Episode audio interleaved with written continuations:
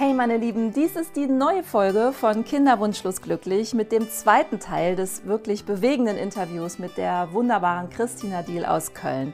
Christina ist eine absolute Powerfrau und hat mich unheimlich inspiriert, wie sie es geschafft hat, trotz ihrer sechs Fehlgeburten und ihres unerfüllten Kinderwunsches im Leben so richtig durchzustarten und glücklich zu werden. Und wie sie das geschafft hat, hat sie uns auch schon in dem ersten Teil ein bisschen erzählt. Viel von ihrer Geschichte findet ihr also im ersten Teil. Im zweiten Teil dieses Interviews wollen wir einfach auch nochmal auf das Rollenverständnis von Kinderlosen eingehen, denn das ist ja auch wirklich meine Mission, darüber zu sprechen, wie fühlen wir uns eigentlich in der Gesellschaft, wie möchten wir gesehen werden und wie möchten wir vor allen Dingen auch ins Gespräch gehen.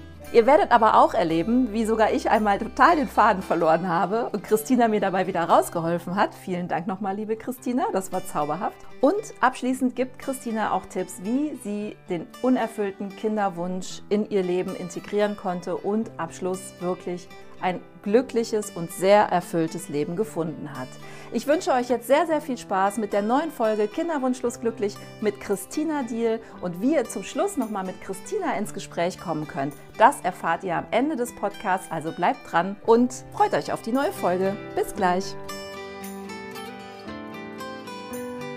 Ich habe immer gedacht, ich rede erst darüber, wenn ich schwanger bin. Und mhm. dann kann ich hinterher immer noch meine Leidensgeschichte erzählen, ja. weil jetzt ist es mir noch zu privat und ich weiß auch nicht, ich hatte eine unheimliche Scheu, ja. Leute vor den Kopf zu stoßen. Und das ist ja auch was sehr Intimes und was sehr Privates. Da muss mhm. ja auch jeder seinen eigenen Weg finden. Mhm. Mittlerweile gehe ich damit raus, aber als ich mhm. da mittendrin steckte, bin ich eher abgetaucht, wenn die Frage mhm. kam. Und das ist auch ein wahnsinniger Kraftakt. Immer mhm. nach außen die total starke Powerfrau zu sein, die noch den Job stemmt und die Beziehung und dann noch ja. die, das Privatleben. Das ist auch so ein Punkt, ähm, der mir sehr oft begegnet, erzählen mir auch viele Frauen und ich glaube, ich habe das früher auch so gemacht.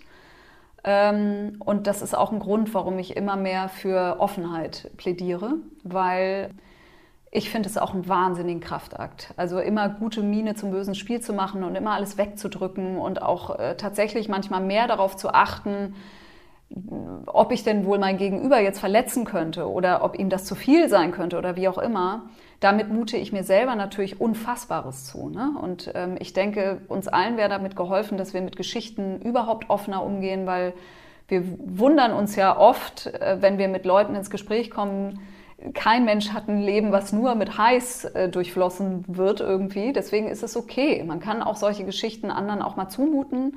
Ich verstehe den Punkt total, dass man sagt, das ist manchmal zu intim. Sehe ich genauso, dass da jeder für sich eine Entscheidung treffen sollte. Ich tue mich dann wiederum schwer, mit diesem Bild, ich sage das erst, wenn es geklappt hat. Weil auch das impliziert natürlich von Frau zu Frau, dann darf ich das erzählen. Wenn es eine Erfolgsgeschichte ist, dann darf ich damit raus und dann kann ich damit glänzen. Alles, was davor kommt, was mit Scheitern und Fehlern zu tun hat, das kehre ich mal lieber unter den Teppich. Und das ist ja genau die Problematik, die wir hier vorliegen haben.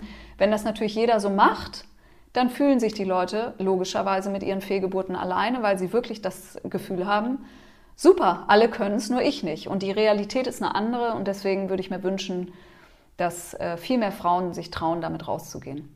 Für mehr Verbundenheit untereinander. Ich bin total bei dir und das ja. betrifft ja nicht nur Frauen mit Fehlgeburten, das betrifft ja auch Frauen, die noch nie schwanger geworden sind. Das ist jetzt zum bei Beispiel, mir zum Beispiel der Fall. Ja. Genau das Gleiche. Und man ja. hat ja immer dann diese Rolle oder dieses Gefühl, mit mir stimmt was nicht, bei allen anderen klappt es, nur bei mir klappt es nicht. Ich glaube, wir haben unheimlich viele Parallelen, ob jetzt schwanger oder nicht schwanger. Und, ne, aber mhm. wir sind beide kinderlos geblieben und es sind mhm. so viele Facetten von dieser Kinderlosigkeit und die Themen sind immer die gleichen. Du sagtest mal, du bist irgendwann immer in diese Rolle geschlüpft auf Partys oder so. Das ist die Arme, das ist ist mhm. die mit den sechs Fehlgeburten mhm. oder das ist die, bei der es nicht geklappt hat. Mhm. Wie siehst du das heute? Welche Rolle hast du heute?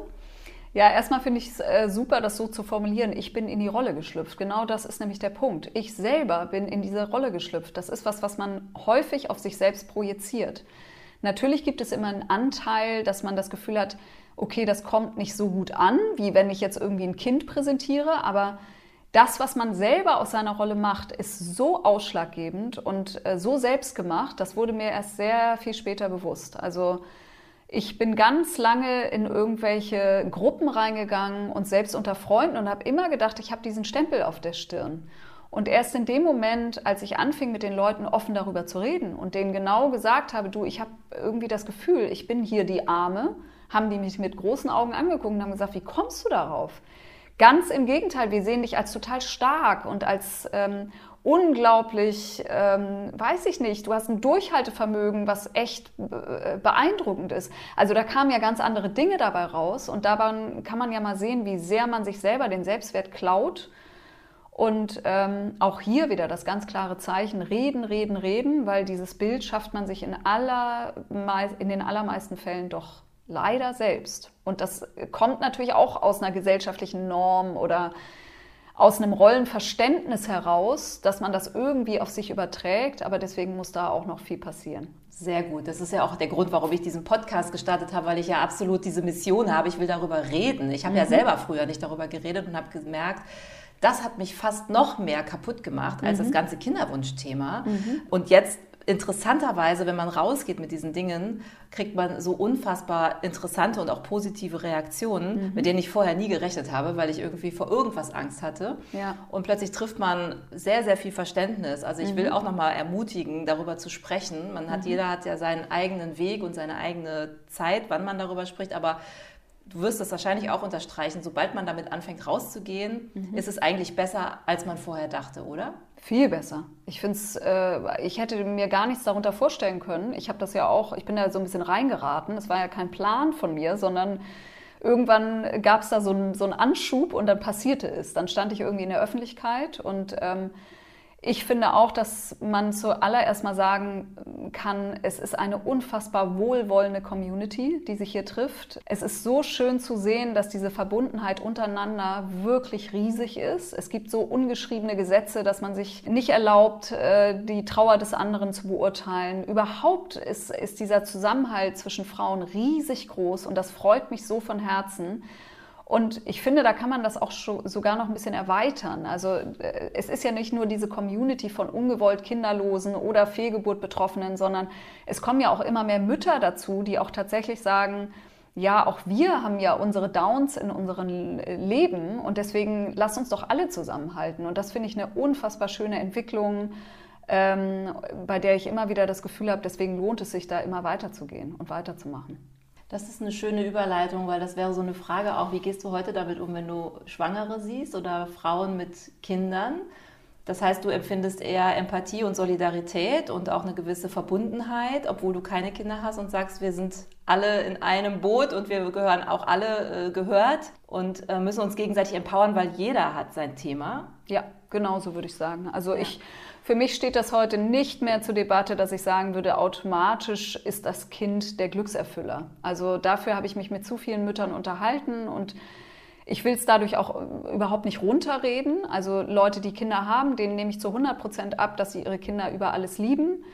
Aber ich weiß eben auch von wahnsinnig vielen Leuten, dass Kinder eben auch ähm, Anstrengung bedeuten und ähm, auch eine Einschränkung im Leben. Und insofern finde ich es völlig okay, dass man da irgendwie ein Level findet, dass man irgendwie sagt, so du bist nicht besser dran als ich und du auch nicht besser als ich. Also jeder wird beim anderen äh, Vor- und Nachteile finden und das Schönste wäre ja sowieso, wir würden uns nicht mehr in Vergleich stellen, dann wäre uns ja allen geholfen.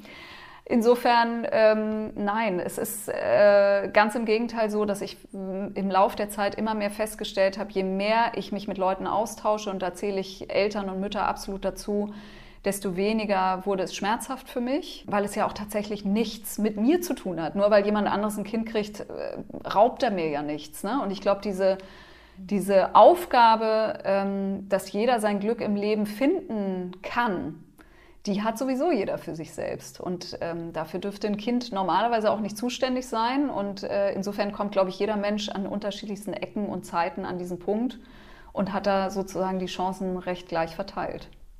Das ist sehr schön, was du sagst, auch, ähm, dass man ja häufig auch dann irgendwann an so einen Punkt kommt, in dieser Kinderwunschbehandlung, Kinderwunschzeit, sich selbst zu fragen, was tue ich eigentlich dem noch nicht geborenen Kind mittlerweile an? Also mhm. welche Erwartungen projiziere ich denn jetzt schon auf mhm. ein Wesen, was noch gar nicht da ist? Also das ist mir dann manchmal schon sehr Angst und Bange geworden, weil ich gedacht habe, dieses arme Kind, also mhm. was noch nicht mal da ist, ähm, würdest du denn da sagen, es gibt einen guten Rat, wie man sich da gut mit sich selber abgrenzt und für das ungeborene Leben, was vielleicht ja noch kommen mag, mhm. äh, mit sich im Reinen zu sein und mhm. den Weg weiter trotzdem gehen zu können? Mhm. Ja, das ist ganz schwierig. Ich finde, das ist eine ganz individuelle Frage, also so wirklich auf jeden Einzelnen bezogen.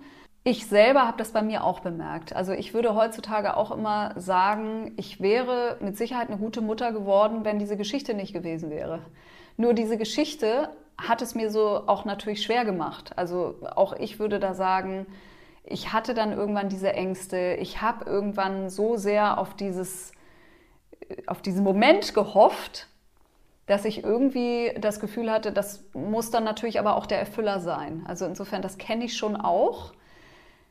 Ich würde natürlich dann auch immer gerne den Tipp an die Frauen weitergeben, so gut es geht, sich trotzdem in der Zeit um sich zu kümmern. Nur ich weiß auch genauso gut, wie, wie leicht dahergesagt das ist. Ne? Weil das ist auch oft so ein Spruch, den hört man und denkt, ja, ja, genau, habe ich auch oft gehört. Aber den umzusetzen ist eine ganz andere Geschichte.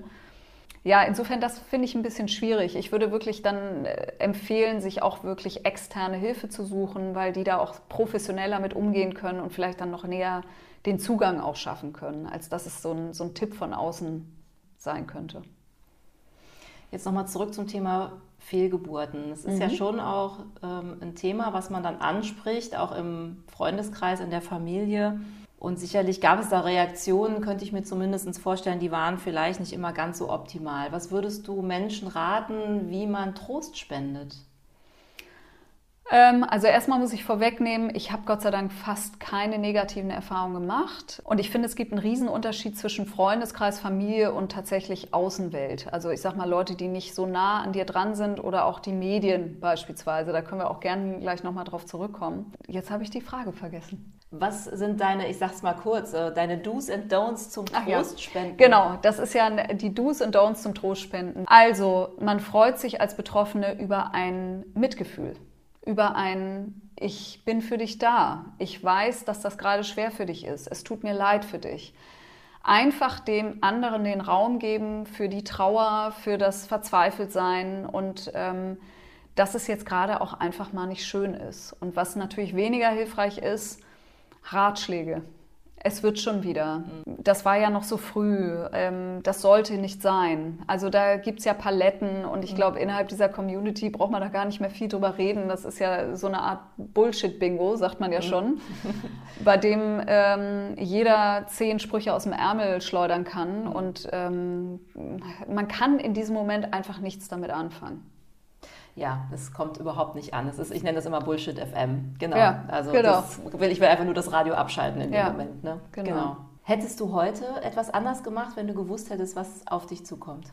Nein, hätte ich wahrscheinlich nicht. Und zwar tatsächlich auch aus dem Grund, dass ich heute an einem Punkt stehe, an dem ich, glaube ich, sonst nicht stehen würde. Also Natürlich ist die Vorstellung, das alles nochmal durchlaufen zu müssen, ist grausam. Das waren wirklich schlimme Zeiten, die ich nicht nochmal erleben wollen würde. Ich würde es aber jetzt rückwirkend nicht mehr äh, ändern wollen, weil ich nicht das Gefühl hätte, das hätte mir jetzt was gebracht. Also ich glaube nicht, dass ich diese Selbstentwicklung erfahren hätte, wenn ich das nicht durchschreiten hätten müssen. Du hast eben noch von den Medien gesprochen. Mhm. Ich weiß den Zusammenhang nicht mehr. Ich aber. Wir haben eben von den. Ja. Sehr gut, dann fange ich nochmal an. Du hast eben von den Medien noch gesprochen. Mhm. Dazu wolltest du noch unbedingt was sagen. Ja, für mich ist ja der Punkt der gesellschaftlichen Normen oder ich nenne sie immer die vermeintlich gesellschaftlichen Normen, ist ein ganz, ganz wichtiger. Das hat sich im Laufe der Zeit auch bei mir erst so rauskristallisiert, dass ich gemerkt habe, wie groß dieser Einfluss war, den ich gar nicht so groß eingeschätzt hätte zu dieser Zeit und das wurde mir nach und nach aber immer mehr bewusst. Also ich bin deswegen immer weiter damit rausgegangen, weil es auch mein Anliegen ist, die Gesellschaft und äh, die Kommunikation in den Medien immer mehr zu sensibilisieren und einfach wegzukommen von dieser heilen Welt, die ähm, immer nur die Dinge darstellt, die äh, rundlaufen oder die auch Erwartungen schüren. Also auch ein gesellschaftliches Bild, was immer noch davon ausgeht, dass eine Frau Kinder kriegen muss, um die Lebensaufgabe zu erfüllen oder ähm, eben erst dann das vollständige Glück erfahren darf. Also man kennt ja auch immer diesen Begriff der bedingungslosen Liebe, den man erst erlebt, wenn man auch ein Kind hat. Ich will das gar nicht wegreden, dass das so ist, aber durch das ständige Projizieren auf die Frauen erschafft das ein Bild, was einem immer eine Unzulänglichkeit auferlegt. Also und das wurde mir erst nach und nach bewusst, dass es ja nicht nur uns betrifft als ungewollt Kinderlose, sondern wie muss sich das auch anfühlen für Leute, die gar keine wollen. Also das nimmt denen ja jegliche Entscheidungskraft und, und ähm,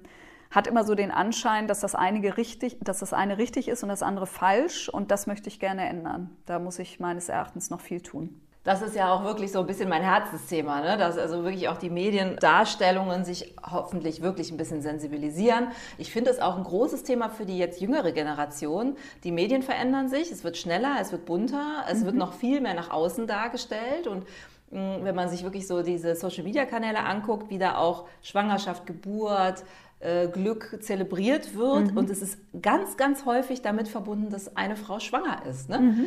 Und es ist tatsächlich so, finde ich, dann auch für diese Generation ein wahnsinniger Druck. Ich meine, ich glaube, mhm. bei uns in der Generation, du bist jetzt äh, 47, glaube ich. Mhm. Darf ich mhm. das sagen eigentlich? Darfst du?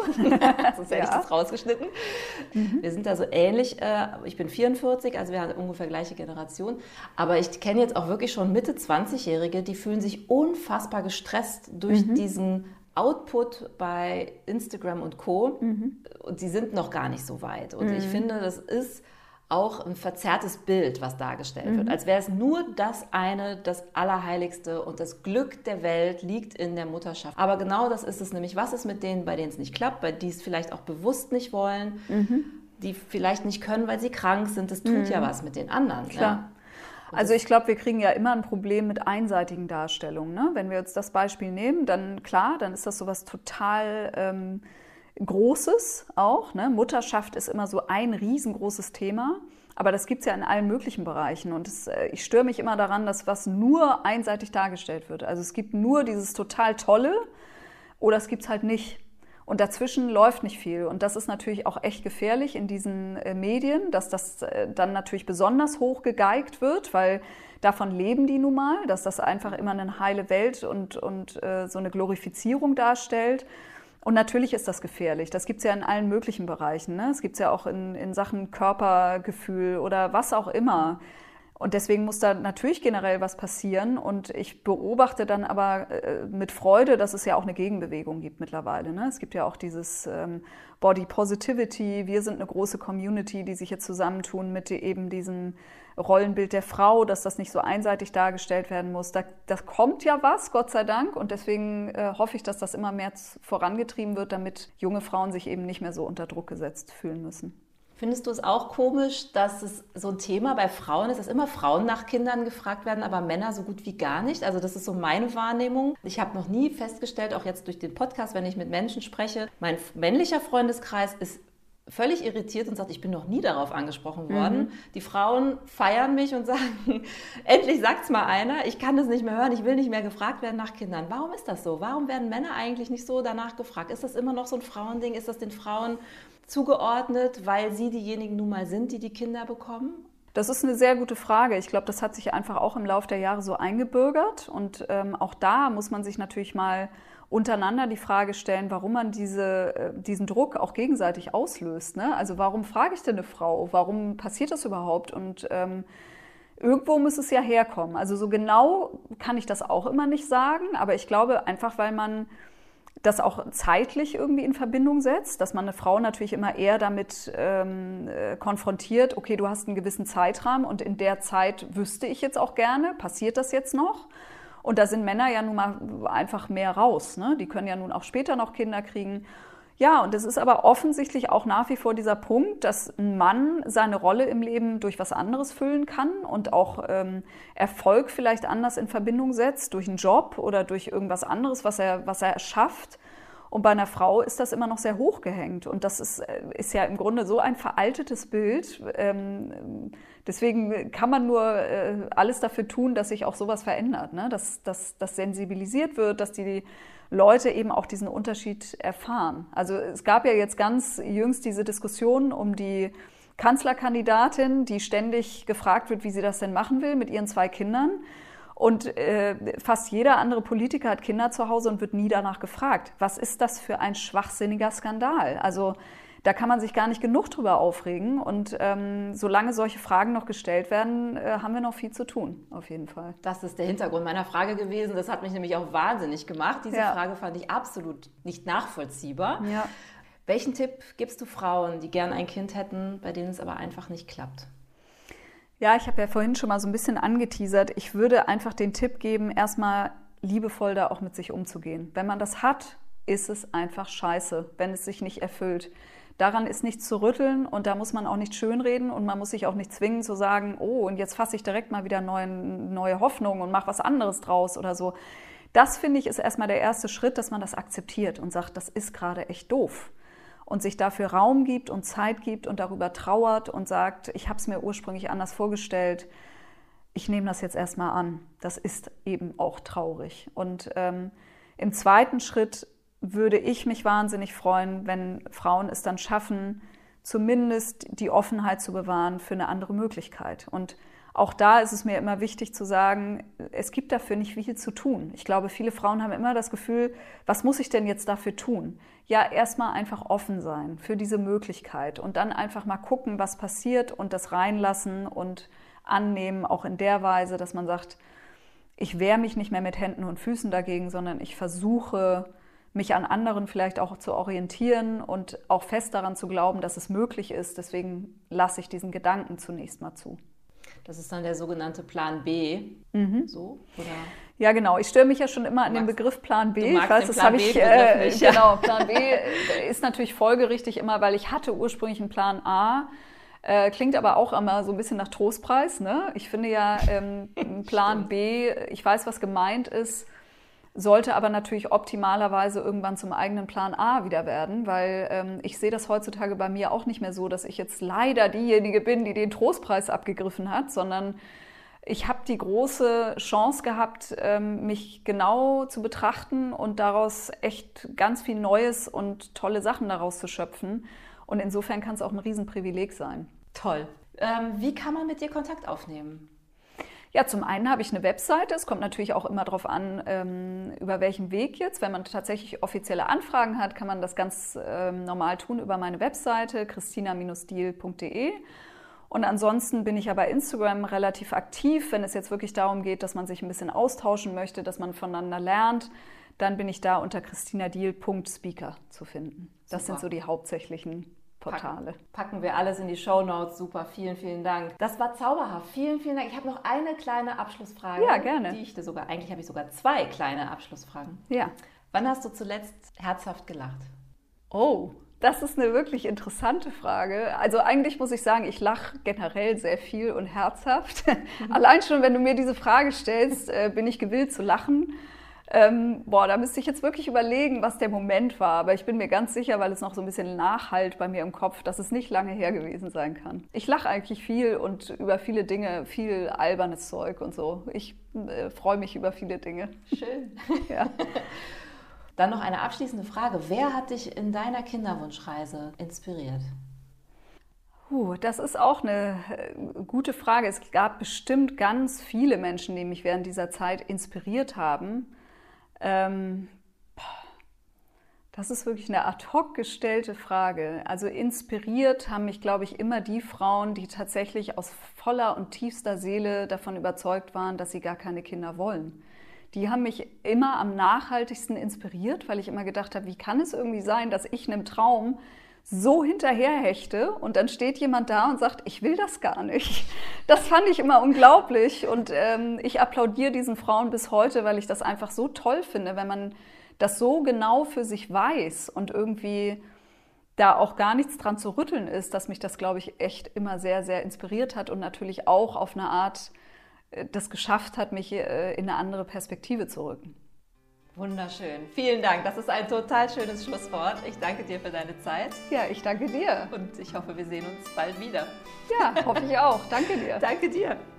Das war der Podcast Kinderwunschlos glücklich mit dem zweiten Teil des Interviews mit Christina Diel. Und ich hoffe, wir konnten euch einige tolle Tipps geben, euch Mut machen, euch zu öffnen, darüber zu sprechen. Ihr könnt aber auch mit uns in Kontakt treten, auch mit uns erstmal über Dinge sprechen. Mich erreicht ihr ganz normal, wie ihr wisst, über meinen Instagram-Kanal Kinderwunschlos glücklich. Christina erreicht ihr auf zweierlei Wegen. Entweder über die Website, die Website heißt christina-deal.de oder aber auch ganz einfach über über ihren Instagram-Kanal, nämlich christinadiel.speaker. Schreibt ihr eine kleine Nachricht, sie wird sich freuen und sie hat übrigens jetzt auch aktuell in einem ganz tollen Filmprojekt mitgemacht. Und zwar ist sie auf der aktuellen Zeit Online-Seite zu sehen. Es gibt auch bei Instagram einen Zeit Online-Kanal. Schaut da mal rein. Da gibt es einen wunderbaren kleinen Kurzfilm über das Thema Fehlgeburten, Kinderlosigkeit und Kinderwunsch. Und dazu gehört Christina Diel eben auch und sie erzählt dort noch mal kurz ihre Geschichte. Dann seht ihr sie auch noch mal im Bild. Also dieser Film hat hat mich unglaublich berührt. Ich verlinke ihn auch nochmal hier in den Show Notes und er ist auch bei mir auf dem Instagram-Kanal zu sehen und auch natürlich bei Christina.